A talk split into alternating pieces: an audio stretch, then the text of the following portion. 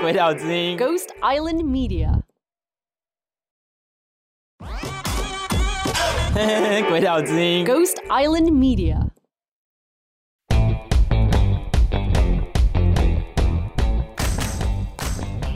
欢迎来到 Ghost Island Media 鬼岛之音，你正在收听小鬼登岛 in training。这是鬼岛实习生的圆梦计划，让怀抱 Podcast 梦想的小鬼们从做中学，现学现卖。记得订阅我们的节目，同时也分享给身边的好友哦。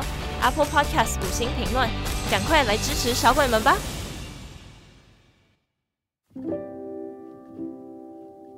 嗨，大家好，我是 Lizette。现在是一名非学校形态实验教育的高二生，也就是所谓的自学生。今天我想要和大家分享一个关于嫉妒和自我救赎的故事。这整个故事的起源还要从我还在普通高中读高一时说起。我发现我喜欢上我的一个同班同学，是因为我会对其他接近他的女生感到嫉妒，虽然我不会表现出来。但我心里总觉得我好像没有理由这样，我也不是他的谁，可我还是无法停止。只要看到他跟那些女生的互动，我就会不停地去想，甚至连上课都没有办法专心。后来我决定跟他告白，我并不是要他和我交往，我只想要告诉他我的想法，不论结果如何，至少我能够得到一个解脱。至少我原本是这么想的。他告诉我，他好像不太懂喜欢或爱是什么。我就问他说：“那你会对那些和我亲密的男生感到嫉妒吗？”他的回答是会。然后我就跟他说：“那你应该也是喜欢我的。”后来我们就在一起了。你以为问题就这么解决了吗？不，问题变得更棘手了。基于我们两个爱情荒唐的开始，导致后来我们两个人都陷入了这个不健康的嫉妒漩涡。初期我们会因为对方跟其他异性有说有笑而感到嫉妒，到后来我们开始会互相猜忌，觉得对方没时间陪自己，是不是因为他在跟别人卿卿我我？他们为什么看起来那么亲密？是不是他们偷偷好上了？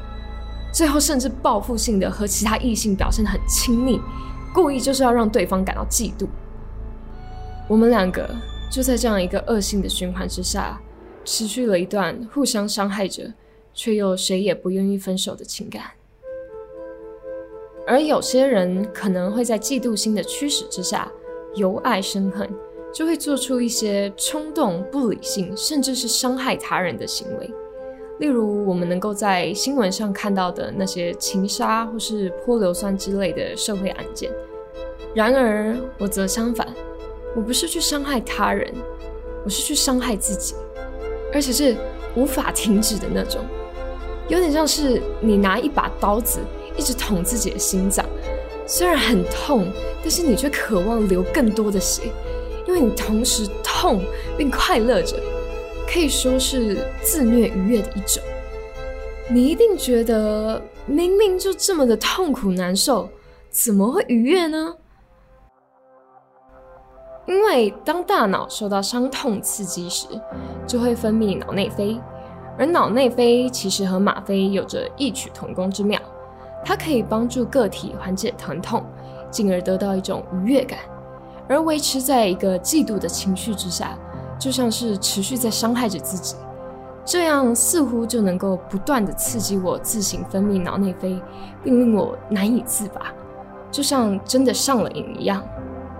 我没有办法正常的去学校，因为我害怕我会看到更多他和其他女生的互动。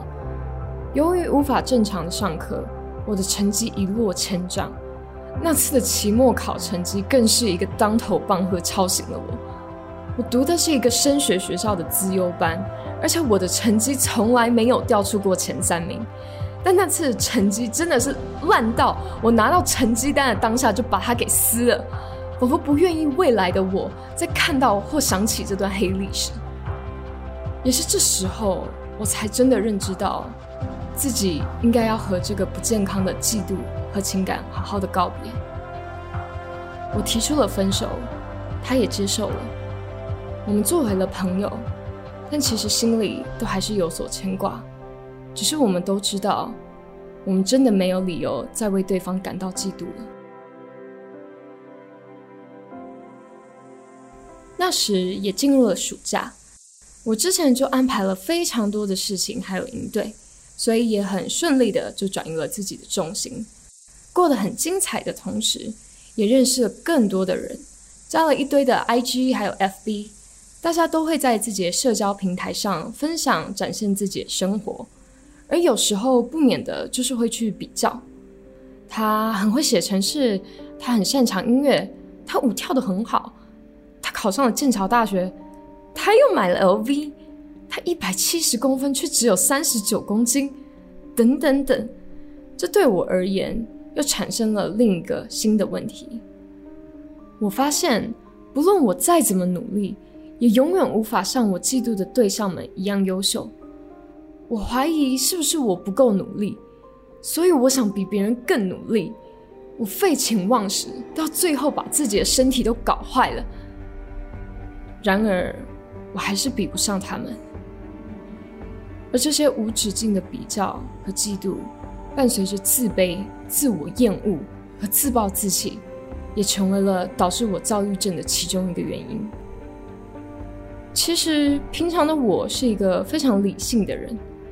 通常我都是很理性且客观的去看待我所发生的事，但处于预期比较感性的我，才会去细细的、主观的思考那些发生在我身上的事，借此试图去唤起自己深处的记忆，关于我之所以嫉妒心会这么强的原因。我发现嫉妒是一件很自然的事情，很多人都会感到嫉妒。甚至有些动物也会，但是嫉妒心的强弱，则是会因人而异的。我想，我的嫉妒应该是随着我的成长过程一同增长的。我印象中，我小的时候嫉妒心并不强，但是当我进入了学校，在这个被迫进行比较的地方，我好像就开始变得不太一样了。刚开始令我在意的。并不只是单纯的成绩或名次，而是有些同学可以借由好的成绩，从父母、老师或学校那里得到奖励。于是我也开始努力。我发现得到老师和学校的奖励并不是太难，但我似乎却很难从我的父母那里得到奖励，因为他们觉得要不要认真读书，那是自己的决定。虽然现在长大了，当然是能够理解。但那时候还小嘛，就觉得我就是想要得到他们的肯定。那时候的我就觉得，是不是我做的还不够？所以我更努力的让自己十项全能，从体育到音乐、语言、美术。我不一定是想要从他们那里得到些什么。我那时候甚至觉得，如果我能够让我爸妈跟别人炫耀，我就会觉得很满足了，因为别人都是这么做的啊。别的父母会跟别人炫耀自己的孩子有多么的棒，就连我的班导都会跟别班的导师称赞我。可是我的父母就是这么谦虚的人，他们认为他们并没有资格把属于我的努力拿来炫耀。即便我长大之后都已经可以理解和释怀了，但是这种比较心和嫉妒心的种子，可能已经在我的内心深处根深蒂固了。现在的我。不再是去嫉妒别人可以得到父母的爱，反而是以我个人的角度去比较和嫉妒。随着见到的视野越来越开阔，可以比较的对象和内容也越来越多，而这样的比较和嫉妒的习惯似乎也愈发增长。没有去正视和正确的处理这些问题，长期下来便形成了我前面所叙述的那些故事。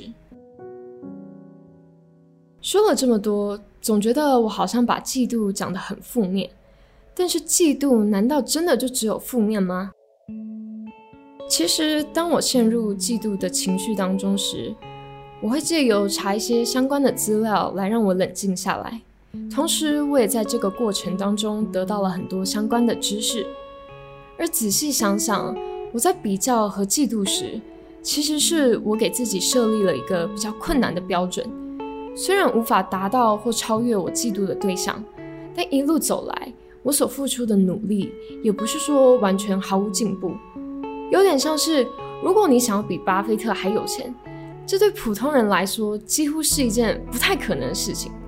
但你可以学习他的态度还有做法，相信多少都会对你有所注意。向嫉妒的对象看齐，努力朝着自己想要成为的样子前进。如果能够去适当的面对处理嫉妒的话，它也可以转化为让自己变得更好的动力。但是切记，不管你有多么的嫉妒，都千万不要去伤害别人。不论是实质的伤害、精神虐待、陷害还是诽谤，拜托都不要。我也不希望大家像我这样伤害自己。我是因为无法控制自己。而且我也有一直持续的在接受治疗。如果你发现自己也有和我类似严重的情况的话，建议你也能够找一位专业的心理医生和咨商师来帮助你缓解这个问题。记住，他们只能协助你，主要还是要靠自己心态上的转变，才有办法更有效率的处理这个问题。但不一定是解决它，因为这本身就是一个很难根绝的事情。但转变了自己的想法和心态之后，原本的绊脚石也能够成为你的垫脚石。虽然本质上都是同一颗石头，但相信你看待它的方式已经有所改变了。透过制作这集《小鬼登岛 in training》，让总是害怕说错话或影响到他人对我看法的我，有机会能够把许多过去藏在心里面、无法向任何人倾诉的事情，好好的说出来。对我来说是一种释怀，也是一种解脱。也希望各位听众未来在面对嫉妒这个情绪的时候，可以更健康、更正向的去面对它。很感谢大家的收听，感谢你们陪我一同走完这趟自我救赎的旅程。本集由 Little Lin 制作剪接，执行制作是 Trevor Liu。本节目由鬼岛之音 Ghost Island Media 监制。谢谢您的收听，那。我们下次见喽，拜拜。